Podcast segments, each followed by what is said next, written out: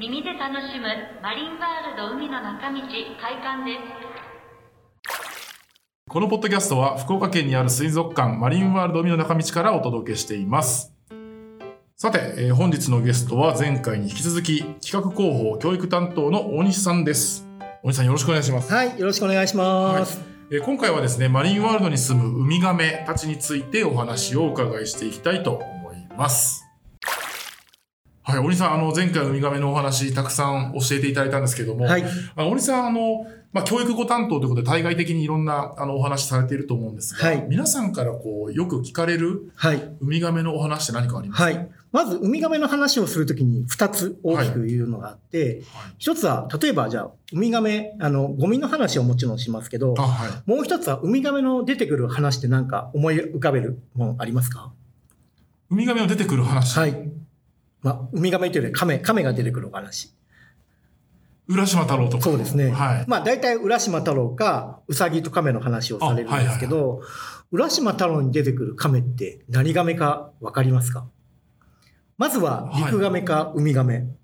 まあ、海、そうですね。竜宮城に連れて行きますよはいね。。海岸で子供にいじめられてたカメをはい浦島太郎が、まあ、お菓子とかあげて、はいで、ウミガメ、あ海に逃がして、はいで、元気に帰っていく。ということで、あの、まずは、ウミガメはなぜ、今、浦島太郎を逃がした時に元気に帰っていったので、はいまあ、陸ガメかウミガメの場合はウミガメ。そして、元気に帰っていったということは、実はあれ、産卵に来てたカメなんですよ。え？陸に上がる場合って、はいウミガメは唯一一個は、はい。あの、産卵に来るときに、メスのウミガメが上がってきますので、はいだからあの話に出てくるカメはね、ウミガメのメスなんです。あ、なるほど。さ産卵をしに来てる以外で陸にはまず上がってこはないいと。。その時他は衰弱してるとか弱ってる時にしか上がってないので、ああ、なるほど。逃がして元気に帰っていくっていうことは、絶対メスのウミガメなんです。産卵しに来て、それをたまたまそう見つけられちゃっていじめられてた。しかも、あのお話ってですね、はいもともとは京都の日本海側のお話なんで、ああ、はい。その辺にウミガメ産卵に来る種類はたった一種類なんですよ。あ、もう種類までそこで特そうなん定でしまうですよ。。それはだから赤ウミガメのメスってわかるんです。へえ。これはちょっと学校で流行る話かもしれないですね。そうなんですよ。だからあのーまあ、赤ウミガメのメス、あのーよくしてたら、はい。竜靴を連れてってくれるかもしれない。赤ウミガメだけがあのアクセスをできる。あそうですね。多分そうだと思いああ、なるほど。はいい、や、なんかこの、えじゃあ種類と性別までます。そうなんです。はっきりしてしまうと。はい。だからね、あの、浦島太郎の絵本いっぱい世の中にあるんですけど、はいえ、表紙見てみるとね、陸亀の絵が描いてあったりとか、見るそう、見るからに青ウミガメが描いてあったりとかするやつがあるんですけど、全部それは違うと思って、はあ赤ウミガメのメス、だから尻尾が長く描いてるのもあ、ダメなんです、それは。オスですもんね。さっき前回のお話で言うと。だから尻尾が短くって頭が大きくて、はい。茶色っぽいウミガメが描いてるのだけが正解正で、他は青く描いてるとか、はい。手が爪があるとかは全部間違いなんです爪があるとまあ陸ガメそうですねしはい青いと、青ウミガメとかになっちゃいますのでちょっと茶色っぽくて、頭が大きくて、て、尻尾が短い絵のやつが正解です。それしか連れていけないぞということですね。す。はい。はあ、なるほど。すごいなんかマニアックな話ですけど。でも、水族館でしはい飼育してるスタッフは多分全員がわかるとあ思あ。う。はいで、絵本見てちょっと違和感を覚えてしまう。そうなんです。大変なご職業。気になるところがたくさん。はい、そうですね。へえ、面白い。はい。いや、まあ、水族館の方はそういう目線でも、あの、絵本とか見てしまう。はい。もちろんでです。それは違うと思います。今、じゃあ、あの、赤ウミガメのお話あったんですけども、はいマリンワールドさんで、今、あの、飼育されてるウミガメっていうのは、はい。どんな種類がありましたはい。今、3種類。はい。赤ウミガメとはいタイマイと青ウミガメはいを展示してますけど、はい赤ウミガメはですね、今、立派な尻尾を持つオスですので、はい残念ながら竜宮城に連れてる人はいないです。はい。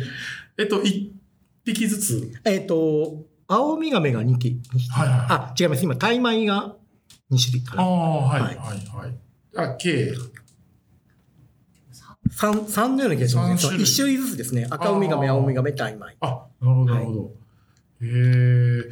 その、あの、先ほど、あの、子供のまあ、前回ですね、あのはい子供のウミガメはそのいろんな甲殻類だったりとか、はいあの貝っていうのを食べるっていうふうにあのお伺いしたんですけど、えっと、まあ、飼育されてるウミガメっていうのはどんなものをはい。食べてるんでしょう？主にあげてるのはイカをあげています。イカ、はいはいはい。ただし自然界ではですね、はいあの、食べてるものが実は違ってて、はあの種類によっても食べるもの違うんです。ああ、そうなんですね。はい。例えば、赤ウミガメはですね、低生のカニとかはい貝とか、ヤドカリとか、はいはいその低生の住んでる生き物を食べ定ますし、海底に。海底にもごもご動いてるやつを主に食べますし、ほー青ウミガメは大きくなると、主に海藻、海の草とか海の藻を食べるの、で、口のところの縁にもですね、ちょっとギザギザがあって、はいはい。葉っぱをあのちぎりやすいような形をしてます。あとは、タイ米は、はい。主に食べてるのは海綿つってあの、スポンジ、はい。スポンジボスポンジを食べてるんですけど、はいは。はいで、だからちょっとね、あの、サンゴの隙間にある海綿とかを食べるので、はい。あの、口がとんがってるんです、少し。ああ、なるほど。はい。あ、じゃあ食べてるもの、もうそんなに違うんですね。はい。だから、初めの赤ウミガメは頭が大きくて、顎が頑丈なのは硬い貝でもバリバリ割って食べるので頭大きいですし、はい。青ウミガメは、あの、海藻食べやすいように縁がギザギザしてるし、タイ米は、あの、隙間にある海綿でも食べるのに、尖った頭をしてるので、だから頭の形を見たりとか、うんうんあとは甲羅の形を見ても、はい。種類はすぐに、実はみんなウミガメって言ってるけど、その3種類は簡単に見分けることがへできます。え。こ甲羅の特徴はどう違うんですか？甲羅もですね、一番わかりやすいのはいは、タイ米という種類。これは、あの、長崎のべっこ細工とかになってるんですけど、はい。あの、後ろっ側が縁がギザギザしてるんです、少し。へーノコギリ状になってるはいはいはい。それが一番わかりやすいで尻尾側の部分のはい、がそうですね。はい。縁がギザギザしてる。はでタイ米。はいあとはもう、あの、つるっと青っぽいというか、はい黒っぽいというか、それが青ウミガメですし。あ色の違いはい。あとは、本当は甲羅の亀甲模様も全部違うんですけど、はい3種類で。うんまあ一番それで簡単に見分ける。色、色で、色であとは茶色か黒かで見分けることができるかなって感じですね。えー今、あの、同じ水槽に入って、はい。はい。えっとイカは全、みんな食べるんですか？はい、食べますね。はあ、そのか海藻が 主に食べるものになってきても、はい。まあ、あの、水族館で、あの、他にもレタスあげたりとか。そういうこともあるんですけど、常時あげてるのはやっぱり魚だとちょっと栄養過多になってしまう部分があるみたいなんで、はあの、イカを主にあげてるよ。なるほど。はいへえレ、レタスも食べるんですね。レタスか、あと昔よくあの、スイカスタッフが、ここではやってないです。他の水族館とかでも、スイカスタッフが赤い部分は食べて、はい皮をポイって亀の、亀の池とかに入れてたら、青ウミガメ、もしゃもしゃ食べたりしへますし。え。はい。そまあ、装飾そうですね。装飾がち強いですね。はあ。え、それで甲羅も違ったりするんですかね、色とかも。うーん、どうなんでしょう。影響あるんですかね。へえ、食べるものじゃあ本当全然違いますね。はい、そうなんですよ。はあ。なんかその、それぞれ、まあ、本来食べるものも違いますし、はいはいあの、生息してる、なんかエリアもおそらく違いますよね。海藻を食べはい、てると、はい。あの、低生のはい動物とか、その、それぞれの健康状態っていうのはどういうふうに見るんですか？そうですね。やっぱり獣医さん主体で、はい例えば血液検査やったりとか、あはい。あとは健康診断で体重測定したり、あはい。体調測定とかして、はそういう健康管理はしています。どれぐらい大きくなるもんなんですか？はい。甲羅の長さ、大体まあ、まあ1メーターって思ってもらったら80から1メーターぐらいになるんですけど、まあそれにもやっぱりそうなるまでに25年とか30年とかやっぱり。結構じゃあゆっくり成長する。そうですね。は大体目安として25年で80センチぐらいと思ってもらったらいいと思います。1年だとどれぐらいなんですかね。まあでも2センチ。初めでも3センチぐらいか。初めの成長は多分早いと思うので、ああ、なるほど。はい。大体るんですね40センチで10年ぐらい。ああ、へえ。で、まあ、あの、ここからまだ、あの、生き生きてる限りは大きくなっていく。そうですね。あの、爬虫類は全部、あの、だんだん大きくなっていきますので。あれ上限が別にあるわけではない。そうですねまあこうなったら大人っていうわけでもないんですよね。多分1万年ぐらい来たら、あの、特撮解除のようになっていくと思います。体重を、体重を、そうですね。宮園さん、体重の話したら止める役ですから。体重は。ぶっこいますね。へえ面白い。ちちなみに今いるその赤ウミガメ、青ウミガメ、タイマイっていうのは、もともとどのエリアで生息したもはい。のなんでしょうこの赤ウミガメも青ウミガメもタイマイも実は福岡近海で見られる種類。あ、へえ。はい。で、年にですね、まあ、10から20ぐらい、例えば死亡漂着とか、あ、はい。あとは、えっと、生きたまま打ち上がって、ちょっと弱ったまま生きたやつをあの収容して治療することがあるんですけど、はいそれの一部をうちで展示してるんですけど、赤ウミガメでですね、それは2011年にはい。定置網に入った。で、で、混獲されてしまったやつで、それを持ってきてますしはい。そういうふうに、あの、近くで見つかったやつを全てで収容して、一部を展示をしています。も、もともとでも大きかったわけではない。そうです。でも、そんなに、あの、入れたばっかりの時は、そうですね、校長、校長82ぐらいですから、赤ウミガメ。それでも、そこから、はい。そこから10年とかでやっぱり10センチ、15センチとか多分、そんなにはやっぱり、あの、大きくならないと。ウミガメ、一日どんな生活してるんですかね？うん一番は寝てるって感じですかね。寝るときはもう水の。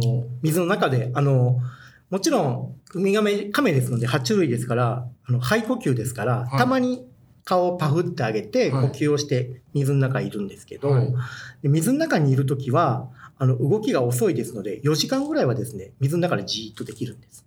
あの呼吸をせずとも。はい。で、夜はもう大体ずーっと寝てますね。へえ。で、昼間はやっぱお客さんに愛想振りまいて、はい。あのはい、窓際でいろいろ見ていただいたりしますし、あとはご飯、餌を食べたりとかしています。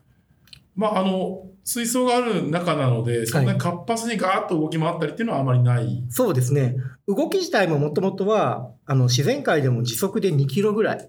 割とゆっくりなんです。あの、瞬発力はあると思うんですけど、はいはいもともと普通に泳ぐのは2キロぐらいですので、はいあのそういうふうに展示をしてますけど、まあ、あの、近くで見てもらいやすいうんうんうん水素ではありますけどね。寝てる時ってどどう寝てるんですか？その甲羅の中に入ってとあか。それはあの、陸ガメとウミガメの違いで、ウミガメはね、頭とか手を甲羅の中には入れれません。あ、入れられないんですか？そうなんです。へえ。確かにでもあれあれですね。あの、シワシワないですよね。はいはいあの、シワシワっていうか、その、そう手足のところ。に、引っ込めないんです。それはまずなぜかというと、はいあの、陸ガメは結局敵から襲われた時に頭引っ込んで、手足引っ込めて身を守るんですけど、ウミガメは素早くパーンって泳ぐので、あ結局引っ込める必要がなくなってしまったんで、で、だから甲羅もですね、陸ガメに比べたら薄っぺらあ。いんです。あはい。泳ぎやすい。はい。ですので、寝てる時は、ちょっと、あの、まあ、目をつぶって、はい。ちょっとあの、まあ、しあの、訂正、なんか、壁、壁とか、ちょっと隙間のとこに、なんか好きな、青ウミガメは特に好きな場所があるみたいなんですけど、あの、じーっとして、ちょっと、ちょっとヒレを、あの、丸くし、丸くしてというか、ちょっと収めて、じーっとして寝てるって感じです。だだらーそうですねはいあの、ぷかぷか浮きながらとかじゃなくて、どっかに設置してる。そうですね。大体そういう感じです。これも種類によって違ったりするんですか？そうです。なんかね、青ウミガメ、見てる感じで飼育してると、はい青ウミガメなんかね、自分の好きなポジションがすごいあるみたいで、あの、入ってくるやつ排除するってこと、ドゲンって感じでやるんですけど、えーはい。なんか、そう、やっぱりそういう好きな場所があるみたいです。はあ他のウミガメも同じく寝寝るというか。うん、もちろんそれで同じような感じで、訂正で結局、あの、そこの方でじーっとして、目を閉じて寝てるような感じです。すごい、あの、まあ、ゆっくり動きますし、はいその4時間呼吸せずに済むとか、で、餌も先ほどあの、栄養過多になってしまうっていうのがあっはい結構省エネな生き物というか、そうですね。はい。あー餌もじゃあそんなに大量には食べないんですかね？そそこまでは、あの、めちゃめちゃ食べるわけでは。海、あの、海の生き物ってやっぱり毎日餌を取れるわけではないですので、もう2日に1回とか、はいはい、はい。3日に1回とか、自然界でもそんぐらいしか食べてませんし、はい。あの、海の生き物はたくさん食べるっていうわけでもないです。大体、あの、マリンワールドの方でも、あの、魚とかはい。の担当は大体2日に1回、基本的に週3回の餌やりっていう形になってますすね。結構餌やりの機会はき貴重というか、あの、お客さんも見られたりもでするしますし、あとバックヤードツアーを土日祝やってるんですけあーど、大体3時の会はですね、はい。ウミガメに餌をあげる。あ、なるほど。じゃあ、ここ狙い目ですね。はい15時間。はいはい。大体3時です。すみません。違う時がありますので、その時はごめんなさいって感じなんです。可能性の話ですね。はい、はい。見られたらラッキーというところで。はい。へー僕実はリクガメ昔飼ってたことがあって、はいあの餌食べてる時すっごい可愛いなって思うんですけど、口みんなバラバラなんですよね。はい。食べ方も変わるんですか？お同じイカでも。ああ、そうですね。うん。結局は歯がないので、はい。とにかく引きちぎって食べるっていう感じだと思いますけど、丸飲みか、大きかったら引きちぎって食べる。ちょっと腕腕じゃないけど、なんかヒ、レを使う。はい、うまく使いながらもありますし、大体はでも丸飲みかな、やっぱり。ああ。あとは、口、くっちゃくっちゃやりながら、はいずっと、白むさむさとはいそうです へえ。見てみたいですね、餌の瞬間。はぜひ。はい。土日祝の3時過ぎ、3時から3時半の間に、はい。バックヤードツアーでお客さんがそれははい餌やりが体験できるので、ああ。そこは見れるかと。いや、あの、皆さんぜひはいご。参加いただけたらと思います。あと、あの、まあ、マリマンさんならではだと思うんですけど、はいウミガメに関する調査はい。っていうものも行われていると聞いたんですけど、はいどんな調査なんですか？はい。はい。えっと、福岡でもですね、はい赤ウミガメが実は産卵に来ることがありまして、なので、担当スタッフ、私も昔やってたんですけど、はい。この6月から8月ぐらいにかけてですね、はい。1週間に2回、浜とかを、僕の時は8キロ毎日、はい。あ暑い中を歩いて、で、ウミガメの産卵跡がないかを見るんです。で、あ海からですね、陸に向かってキャタピラみたいな跡があるので、あ。はいはいはい。それが残ってるのがわかるんですけど、うんそれをずっと見ていって、あったら産卵があったっていう形であるんですけどあの、最近全然なくて、僕見つけたのが2000年の7月ぐらいにちょうど、20年はい、もうこの海の中道海浜公園のところであ、ちょうど産卵があったへんですけど、で、そうあった場合には、累積温度で大体まあ、まあ大体2ヶ月から80日ぐらいすると孵化をするーので、うん。で、その後に、まあそれから1ヶ月ぐらいしてから全部掘り起こして、はい。どれぐらい孵化率があったとか、はい途中で死んでるやつもいるし全部出ていって殻だけが置いてあったりするのもあるので、そういう孵化率を確認したりとか、そういうのもあります。あとは、えっと、特に冬に多いんですけど、はい。大体年間に10件から20件ぐらい、ウミガメが打ち上がってますってお客さんから連絡がありまへす。ー。で、それは生きてる時と死んでる時があるんです。はいはいはいはい。で冬はやっぱり水温が低くなって、やっぱりうん。ウミガメですので、あの、海水の温度が低くなってり、活動が低下してしまって、はで、まあ、肺炎を起こしたりとか、はい。あとは動けなくなって打ち上がることがあるんですけど、そういうのを持って帰ってきて、獣医さん中心に治療をして、はい。で夏にまたそれは元気になったら逃がすもありますし、あとは死んでる場合にはなぜ死んだかをちょっと確認をします。はいはいはい。で大きさ見たりとか、はいあとは僕は割とやってたのは何食べてるかやっぱり知りたかったのあでー解剖して胃の内容物を取って、えっと、何を食べてるかを確認したりとかそういうのもやっぱりあの学校の講話とかでも使えますのでそういう標本を。でそういうので全部死んだのその情報はウミガメ協議会の方に連絡をして全国でシェアしてます。あの冬10件20件は打ち上がるって結構な数ですそうですね。例えば、えっと、すごく多かったのは、去年とかで12件ぐらいあったんですけど、そのうち1件はオサガメ、さっき、あのあ、前回お話しした、あの、レザージャケット。レザージャケットがはい。大きかったんですか？はい、大きかったやつみたいですけど。これ福岡県内だけで？はい、福岡県内だとかも。あとは、この辺でしたらカラスとかでも連絡が来ますけど、あーはいはいはい。あとは、北九州の方とかですと、あの、まあ、違う水族館さんとか、も行く場合もありますけど、とにかく連絡が来て、えっと、その役場さん、役場でやっていただく場合もありますし、できたらマリンワールドがスタッフが出向いていって、そのまま死んでて腐っててもやっぱり、その住民嫌ですので、まあ、回収して、その埋めた埋めてしまったりとか、持って帰ってきて解剖して埋めてしまったりとか、そういう、あの、とにかく生態が分かってない方が多いので、そういう死亡してるものからもいろんな情報が得れますし、またタグがついてる場合がたまにあって、ですね。はいはいでどういう動きをしてたかっていうのが分かりますので、なるほど。はい。あの産卵が福岡県でも、まあ、赤海があるとお話だったんですけど、はい。場所はなんか決まってたりするんですか？そうですね、この辺ですと、例えば、えっと、まあ、海の中道さっきのはい。海浜公園のあたりとか、三苫海岸とか、あとは福津の津屋崎あたりの方は、あの、役場にウミガメ課というところがあって、あの辺割と、お、まあ、結構ある、はい恋の浦とか、そういうところもありますので、はい多分、糸島あたりから、その、綺麗な砂あ浜、ー暗い砂浜、はいで太陽光が当たるところでしたら、うんウミガメが選んで、そういう地域を選んで多分来てるんだと思います。これあの、福岡県っていうのは全国に、えっと比較して割と多い方なんですか？そうです。少ないと。あ、少ない方なんですね。はい。やっぱりあの、多いのはですね、やっぱり、えー一番多いのは多分鹿児島。鹿児島。はい。というのもやっぱり、あの、海流が結局、南から来てる海流がそのままぶち当たるので、あの、屋久島とか、はいはいはいはい。その、そういう種子島とか、あとは、鹿児島の本土のところも砂浜、はい綺麗な砂浜いっぱいありますので、あとは宮崎とか、はいはい。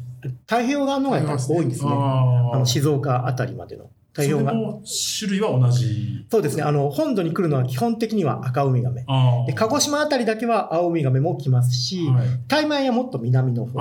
あ、はい、沖縄の八重山とかの方になってしまいますけど、基本的に本土に来てるのは、まあ、赤ウミガメと思ってもらったら大丈夫だと思います。なるほど。はい、へえ、でも福岡でもなんかたくさん、あの、まあ、まあ、冬に打ち上がるというお話もそうですし、意外といる、海に出ちゃえといるのかも。そうですね。海には、あの、たくさん生き物住んでるとは思います、ウミガメ。面白い。なんかその、まあ、今日気候変動のお話もあったりしたんですけども、ここ最近でなんか変わっていることとかって、そうですね。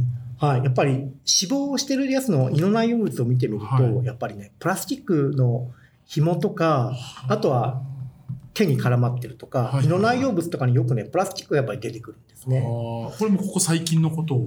ここ最近ね、あの、江戸時代には多分なかったと思うんですけど、ねやっぱり1970年以降の話だと思うんですけど、ああのそれが結局腸に詰まってて死んでたりとか、あーあ、死因になってるんですそうです。ね、胃に胃に釣り針が引っかかったらあの釣れてる魚を食べてしまって、胃の壁の壁胃壁に釣り針が刺さってたりとかうんあったんですけど、やっぱりそういう死因の一つにゴミ問題っていうのがなってるとは思います。あーなるほど。こういったあのお話、いろんな、あの、対外的にもされると思うんですけど、はいえっと、まあ、ゴミの話というか、環境の話っていうのは、あの、なんですかね、どうどういったところでされることが多いですかね？そうですね。あの、水族館で遠足で来られた小学生さんとかうん中学生さんもそうですし、あとは地元の小学校でゴミ拾いの時に講話に行ったりするんですけど、はいはいはい。結局いろんな生き物の話をしますけど、最後にはやっぱりその環境問題の話に持っていって、うんやっぱりじあの海の生き物も困ってるけど、それは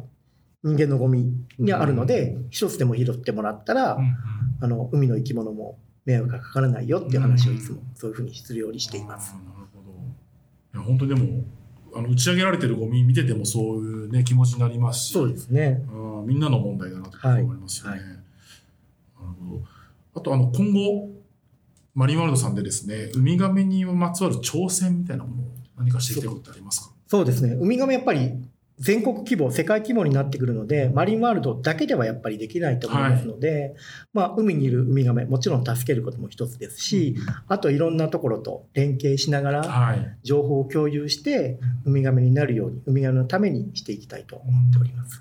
あの、ウミガメに関して言うと、その日本全国でのネットワークっていうんですかね、はい。その共有してみんなで研究しようっていう活動、なんか活発なように感じたんですけど、はい他の生き物に比べて割と活発だったりするんですかね？そうですね。あの、ウミガメ協議会さんがすごいしっかりやってらっしゃいますので、はい他で例えば、ね、あの、陸ガメとか、うんそういうのではないですし、鯨類、あの、クジラ類とかはありますけど、はいはい海の中ではやっぱりこのクジラ類とウミガメ類割と活発に日本全国でやってると、連携してやってると。旗振りされてる方がいらっしゃってってことですね。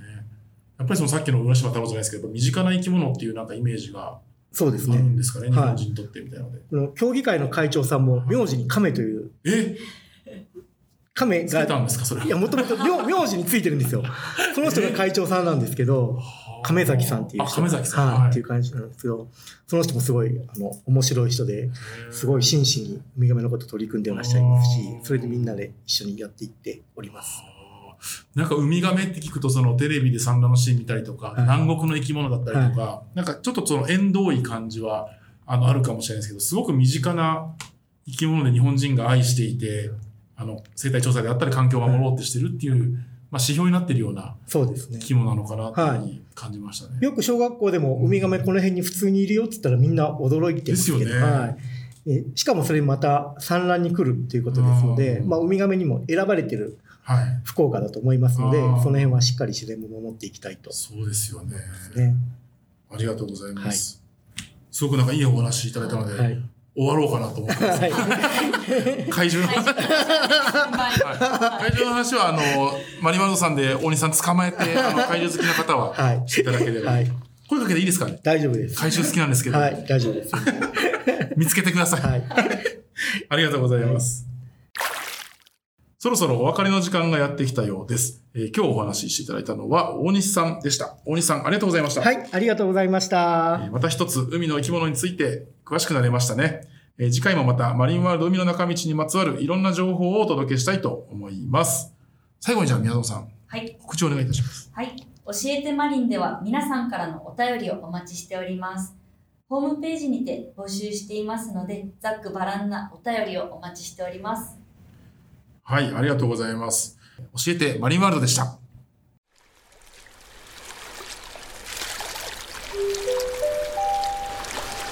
たのお越しをお待ちしております。